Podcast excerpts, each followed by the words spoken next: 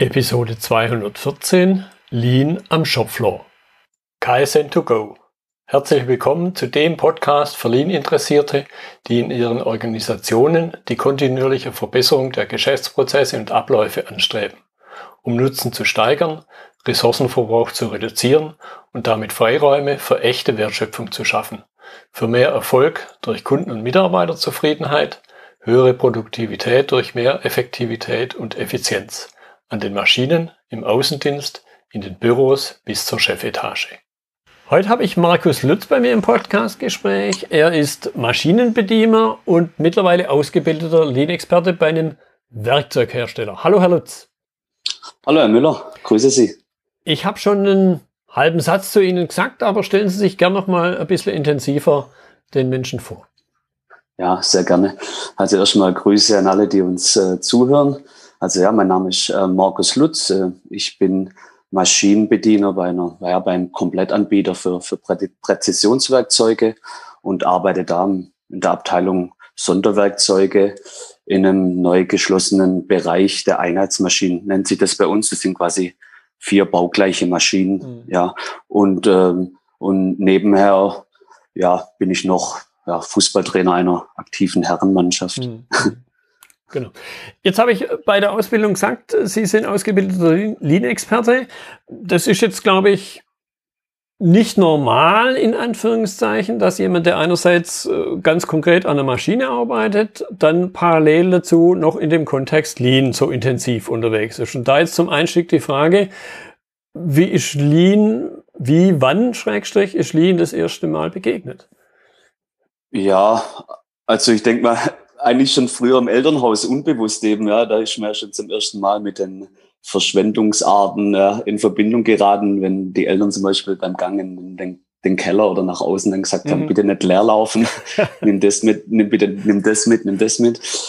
Äh, und sicherlich im, ja, in meinen jetzt auch knapp schon 20 Jahren Berufserfahrung im Unternehmen mit Sicherheit schon des öfters mal, aber halt eben unbewusst. Mhm. Und, und bewusst dann eben na, ja, mit Start meiner Ausbildung, so circa ab März 2019, dann schon bewusster. Ja. Mhm. mhm. Jetzt glaube ich ja, ist das in der Regel, und so war es bei mir selber auch, das ist nichts, wovon man nachts träumt und am nächsten Tag vielleicht zum Chef geht und sagt, hey, Lean ist brutal wichtig und da will ich mich mit beschäftigen. Was, was war bei Ihnen der Impuls, sich mit dem Thema dann intensiver zu beschäftigen? Ja, der Impuls kam eigentlich eher von außen, also in meinem Fall dann von meinem Abteilungsleiter. Es gab quasi eine Initiative Lean und das, äh, ja, das wurde dann eine Gruppe gebildet aus, aus 15 Personen bei uns im Unternehmen aus äh, verschiedenen Bereichen und Ebenen. Und äh, ja, und da kam einfach mein Abteilungsleiter auf mich zu, ob ich, ob ich Lust hätte auf was Neues und äh, um quasi das Unternehmen ja vielleicht auch ein Stück weit nach vorne zu bringen. Mhm. So war das, so war das bei mir. Mhm. Und das war für Sie jetzt auch nicht ungewöhnlich. So, so, so ganz anders wie ja das klassische Tagesgeschäft, sich dann mit dem Thema zu beschäftigen. Nee, gar nicht. Das hat eher Spaß gemacht, mal, zu, ja, mal was Neues zu lernen, mhm. über den Tellerrand hinauszuschauen. Und im Endeffekt bringt's ja mir, meiner, also meiner normalen Tätigkeit in Anführungszeichen, bringt's ja natürlich auch, äh, in, ja, bringt's mich enorm weiter. Und auch die Kollegen der Abteilung, in der ich arbeite, hat natürlich jeder dann seinen Nutzen davon. Mhm. Das möchte ich jetzt ein bisschen vertiefen. Im Sinne von, was bedeuten jetzt Lean-Themen? Ist ja auch die, der Titel unserer Episode, Lean am Shopfloor.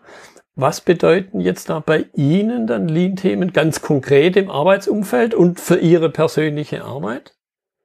Ja, ganz konkret also da hole ich jetzt mal kurz ein Stück weit aus. Bei uns wurde vor circa zwei Jahren wurde quasi ein Shopfloor-Management eingeführt mit dem, mit dem Ziel, Probleme und Ideen, die quasi täglich auftauchen, in verschiedenen Abteilungen und Bereichen quasi anzusprechen und zu verbessern. Das heißt, wir haben den klassischen PDCA-Zyklus, wir haben SFM-Karten, wir haben zum Beispiel einmal täglich haben wir ein Treffen mit, mit unserem direkten Vorgesetzten, wo dann quasi ja gewisse Kennzahlen oder ja, Abteilungsinfos, 5S-Themen, Allgemeininformationen und Beiträge dann einfach aufgeführt und äh, bearbeitet werden. Mhm. Anhand eben mit, mit, mit den ja, mit dem PDCA-Zyklus oder dem SFM-Board, mhm. ja. ja. Das heißt, auch an der Stelle war Ihnen jetzt Lean vielleicht nicht begrifflich so, so bewusst, aber die, aber die Themen an sich war, hatten da schon übers Shopfloor-Management schon eine gewisse Präsenz. Genau, richtig. Ja, exakt richtig. Eben über die so ge, äh, gerade angesprochenen ähm, äh, Karten war das mhm. ein Thema. Mhm. Und ja, das geht einfach darum, um, ja, um schnelles und ja, ein wertschöpfendes Umsetzen der Ideen zu, zu, ja, zu gewährleisten. Und daraus resultieren dann, also bei mir zum Beispiel am Arbeitsplatz, aus den Karten quasi gab es dann Rüstworkshops, es gab Wertstromaufnahmen, dann gab es Pokayoki bei uns teilweise im Arbeitsplatz, dann wurden Kanban-Systeme eingeführt mhm. und dann eben, ja, und natürlich auch 5S-Themen, hauptsächlich 5S-Themen. Okay. Und ja, und persönlich für mich hat sich verändert, dass ich jetzt quasi nach äh, Beendigung meiner Ausbildung bin ich jetzt äh, auch zuständig für die Ausbildung. Das heißt, die Jungfacharbeiter, die dann bei uns beginnen, ähm, wird quasi die, die Lean-Kultur dann von Anfang an gleich mhm. mitgegeben mhm. und werden quasi von uns dann äh, über die drei Jahre in der Ausbildung begleitet. Okay. Ah, okay, also das heißt jetzt nicht nach, das war jetzt mein erster Gedanke, also nicht nach der Ausbildung, schon während der Ausbildung. Während der Ausbildung, ah, okay. genau. Werden sie quasi mit einfachen Dingen, also jetzt nicht keine Detailsachen, aber in Sachen 5S, Verschwendungsarten, mhm. was Wertschöpfung bedeutet und mit sowas, ja, werden die dann einfach, wie gesagt, äh, begleitend zu ihrer normalen Ausbildung mhm. immer wieder in, in, gewissen Abständen mhm. geschult. Mhm. Mhm. Ja, was im Grunde das Beste ist. Geht so ein bisschen auch in, in die nächste Frage rein. Ich glaube, wenn man, wenn man ganz am Anfang seines Berufslebens steht, dann ist, ist mal grundsätzlich alles neu und fachlich, technisch äh, sind Dinge neu und, und auch das Arbeitsleben an sich ist neu. Jetzt könnte ich mir natürlich vorstellen, wenn das nicht so ist, Sie haben selber gesagt, Sie sind seit, seit 20 Jahren im Unternehmen, Schrägstrich berufstätig.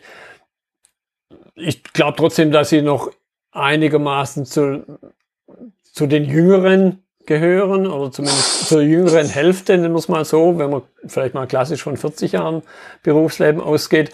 Da aber mal die Frage, was ist Ihnen sonst jetzt außerhalb dieser Auszubildenden an Resonanz begegnet? Im ja, Kollegenkreis. Ja, die war sehr unterschiedlich. Ja, ich sag mal so, die, die, die, die Erfahrung, die Menschen natürlich dann auch machen, vielleicht auch im höheren Alter dann im Unternehmen, die sind natürlich nicht immer positiv. Und mhm. dem Ganzen bin ich dann eben auch ja, begegnet. So die, die Herren, das haben wir schon immer so gemacht, die gibt's natürlich auch bei uns im Unternehmen. Ja. Also das wäre jetzt gelungen, wenn es bei uns nicht so wäre. Mhm. Teilweise wurde das Ganze auch ein bisschen belächelt.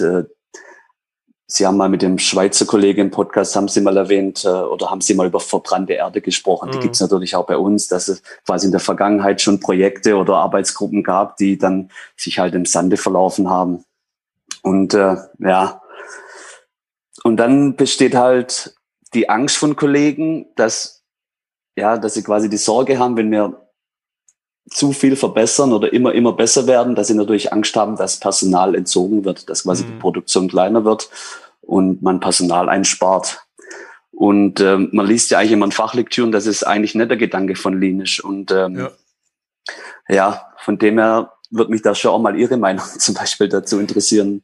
Ähm, also ich bin mir da auch so, tu mir da immer schwer mit mhm. Antworten, mhm. sag ich mal so. Also ich, ich bin da der festen Überzeugung, darf den Menschen nichts vormachen.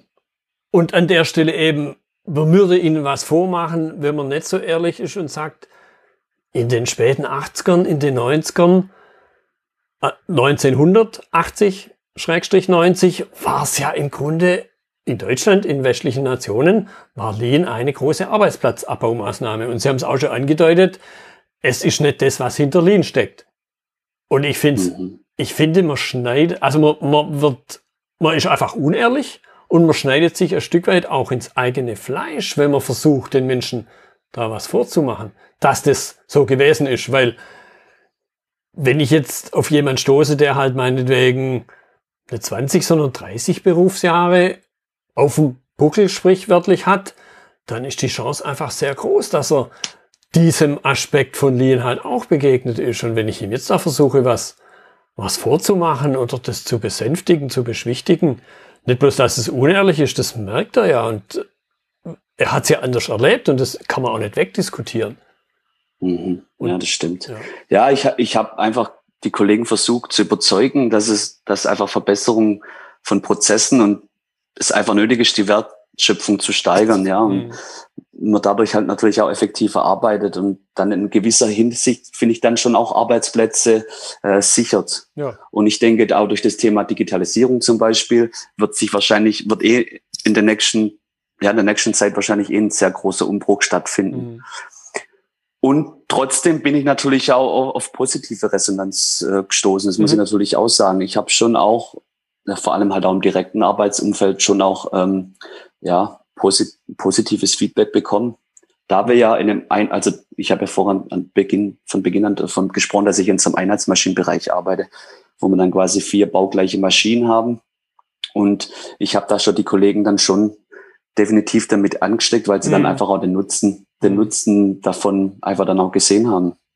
Ja, ich könnte mir vorstellen, dass natürlich in dem Kontext, wenn praktisch die, wie soll man es nennen, ja, die Maschine, die Arbeitsausrüstung identisch ist, dass vielleicht dann auch der, der Impuls, das auf die Umgebung der Maschinen auszudehnen, wahrscheinlich noch ein bisschen stärker ist, wie wenn jeder so seinen völlig eigenen Arbeitsplatz hat, an dem er vielleicht auch immer nur selber unterwegs ist. Ich höre jetzt auch so ein bisschen raus, es sind vier Maschinen und es arbeiten mehrere Menschen dort und es arbeitet nicht jeder immer nur an der einen Maschine, oder?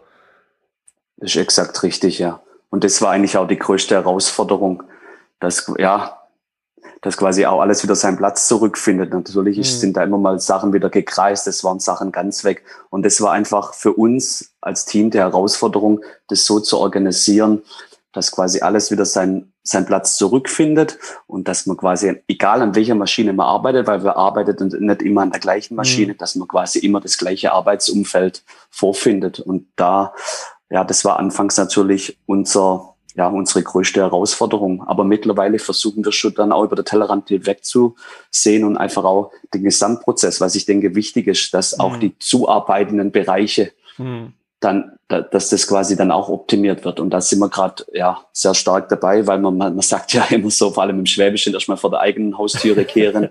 ja. Und das haben wir, das haben wir, das bin ich der Meinung, haben wir ganz gut hinbekommen. Und jetzt, wie gesagt, jetzt weitern wir das Ganze, was ich, wie gesagt, sehr wichtig finde, weitern wir das jetzt einfach auf die zuarbeitenden Bereiche aus. Ja, ja. Jetzt möchte ich das ein bisschen vertiefen. Einerseits der Aspekt, okay, wie sind Sie mit den Kollegen umgegangen, die eher, nennen wir es mal vorsichtig, eher Vorbehalte hatten? Weil ich glaube, dass da eben die Zuhörer auch am meisten draus lernen können. Weil ja, auch an der Stelle darf man sich nichts vormachen. Es passiert einfach, dass nicht jeder Chaka Hurra schreit und ich kann jetzt die Menschen nicht zurücklassen. Ich habe sie trotzdem und ich muss trotzdem in irgendeiner Form mit ihnen umgehen und idealerweise halt, wie es, wie es ihnen ja jetzt an anderer Stelle gelungen ist, sie dafür zu gewinnen. Ja, das ist richtig. Ja, ich glaube, dass ich ein Mensch bin, wenn ich glaube mit 37 Jahren kann man sich so ein Stück weit schon dann doch selbst einschätzen. Mhm. Ich glaube, und da hilft mir vielleicht auch mein, mein, mein Hobby, der, der, das Fußball einfach ein, ein Stück weit. Ich meine, ich bin jemand mit, ja, mit empathischen Fähigkeiten, der vielleicht auch motivieren kann, der mhm. Sachen aufzeigen kann. Und äh, ich bin jetzt zum Beispiel auch nicht ähm, hergegangen und habe jetzt irgendwie gesagt, so, wir machen jetzt heute Lean, sondern wir haben Sachen eigentlich immer im Team besprochen. Und die Kollegen, die natürlich erstmal so ein bisschen defensiver waren, ja, es sind ja nicht mehr alle negativ, das muss ich dazu sagen. Also mhm. ich konnte ja schon so schon teils schon überzeugen, so okay. doof sie, so doof sie das jetzt anhört. Aber ich habe einfach, indem ich gewisse Dinge einfach aufgezeigt habe oder Verbesserungen, ja, auch mit Hilfe von den Karten, die ich vorher angesprochen habe, PTCA, SFM, mhm. hat dann hat dann schon der eine oder andere dann auch gemerkt, okay, so verkehrt ist das gar nicht, was da momentan im Unternehmen zugange ist. Ja. Ja. Ich, ich höre auch so ein bisschen raus, die Menschen haben letzten Endes die Vorteile schlichtweg für sie selber auch erlebt, dass halt, ja, auf, auf schwäbisches Geschäft einfach leichter ist. Perfekt ausdrückt. okay. Herr Müller. Okay. Genau so ist. Okay. Ja, als ich, als ich quasi ja, begonnen habe, Dinge anzusprechen und, und das, das Gelernte von mir umzusetzen und zu verändern, natürlich, das ist für mich das Wichtigste, natürlich immer im Team Sachen, Gedanken ein, äh, ja, eingebracht habe.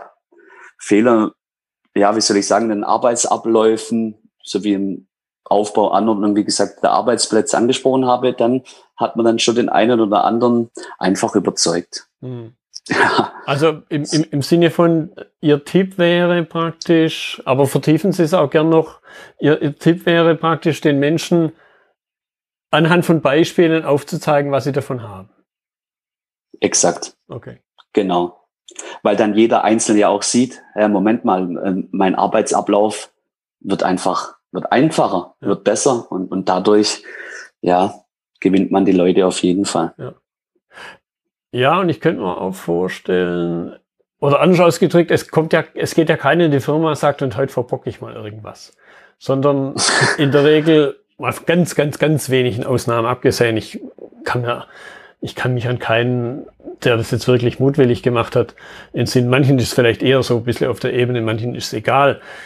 Aber Menschen wollen ja im Grunde, mein persönliches Bild, wollen sie eine Leistung bringen. Und jetzt kann man ihnen ja helfen, dass das Leistung bringen einfacher wird. Exakt, genau. Ja, und das müssen ja nicht immer große Veränderungen sein. Ja, man muss da jetzt keine, ein Beispiel, keine Tausende von Euro ausgeben oder mhm. sonst irgendwas. Es sind manchmal die kleinen Dinge, ja. die, die einfach die Leute glücklicher machen und den Arbeitsablauf, Arbeitsalltag einfach, ja, einfacher machen. Es sind manchmal kleine, simple Veränderungen mhm. am Arbeitsplatz, die ja, schon völlig ausreichend sind. Mhm. Haben Sie da konkret ein oder zwei Beispiele im Kopf? Ja, habe ich. Wir haben zum Beispiel, also speziell an der Maschine haben wir zum Beispiel eine Aufnahme, ja, mit einem gewisse Größe an einem Imbusschlüssel, den wir quasi den ganzen Tag benötigen, mhm. sobald wir äh, und da wir in Sonderfertigung arbeiten und eigentlich nur eine Stückzahl maximal von zwei, drei Teile haben, müssen wir quasi öf sehr oft rüsten. Mhm. Und der, der Schlüssel, der lag seither quasi in der Schublade drin. Oder so, nee, nicht an der Schublade, er lag, ähm, er war am Arbeitsplatz befestigt, aber wir haben den jetzt quasi um, ich tippe jetzt mal knapp, ein Meter, eineinhalb Meter neben das Futter außerhalb der Maschine befestigt. Mhm. Und ähm, ja, das sind so Kleinigkeiten, die aber ja die Leute einfach glücklich machen. Das sind einfach so Sachen, wo sie sagen, ja, gute Idee, simpel, total ja. stupide, ja. aber bring, bring dich einfach weiter, machen, ja. Ja, wie, wie Sie es angedeutet haben, ich kann mir jetzt vorstellen, bei, bei ein, zwei Stücken, ich habe jetzt keine konkrete Idee, wie lang dann die Arbeit an diesen zwei, drei Stücken ist. Aber ich gehe mal davon aus, dass Sie mit dem Imbusschlüssel nicht bloß zweimal am Tag unterwegs sind. Nee, eben nicht. Ja, eben nicht. Ja, wir, wir, wir benötigen den öfters. Ja. Und, und ähm, daher, und wenn man das natürlich auf vier, Maschinen, vier Maschinen und dann natürlich irgendwann mal spaßeshalber hochrechnen würde, mhm. ja, ja auf hat Schwäbisch, natürlich auch. Eine, da läppert sich was zusammen. Exakt. Ja, okay. Gut, jetzt vielleicht, ich spanne immer gern den Bogen auch so ein bisschen über die klassische Arbeit hinaus. Und Sie hatten es eingangs ja Ihre Impulse als Kind, da hieß es noch nicht Lean für Sie, hatten Sie es ja auch geschildert. Was haben Sie jetzt für Erfahrungen? Ich kann da auch so ein bisschen von meiner, ja, von meinem Erleben sprechen. Man nimmt ja Dinge plötzlich anders wahr. Wie, wie ging es Ihnen da damit? Es ist definitiv nicht nur Segen, ja. Es, es, ist, definitiv, es, es ist definitiv auch Fluch und okay. äh, ich, ich laufe seither mit anderen Augen durchs Leben. Okay. Das, das beginnt daheim in der Anordnung der Küche von, von Pfannen, was mich, wo ich mich dann irgendwann gefragt habe, warum mache ich das so jeden Tag? Warum hole ich jeden Tag meine Pfanne auf, aus dem letzten Eck raus und, und äh, muss noch drei andere Töpfe darüber erstmal rausnehmen, bevor ich an die eine Pfanne komme. Und mhm. so, das ist jetzt ein kleines Beispiel. Oder wenn ich am, zum Beispiel beim Hotel und einer Feier am Buffet stehe, dann denke ich halt auch, das kann man doch eigentlich mit Sicherheit mhm. simpler, ja, darstellen oder, oder anordnen. Und ja, oder wenn ich beim Einkaufen bin, wenn ich dann sehe, dass beim Bäcker drei Damen dahinter stehen, die hätten eigentlich drei Kassen zur Verfügung, aber es ist nur eine an, dann, und die Schlange wird immer länger, dann sind es einfach so Dinge,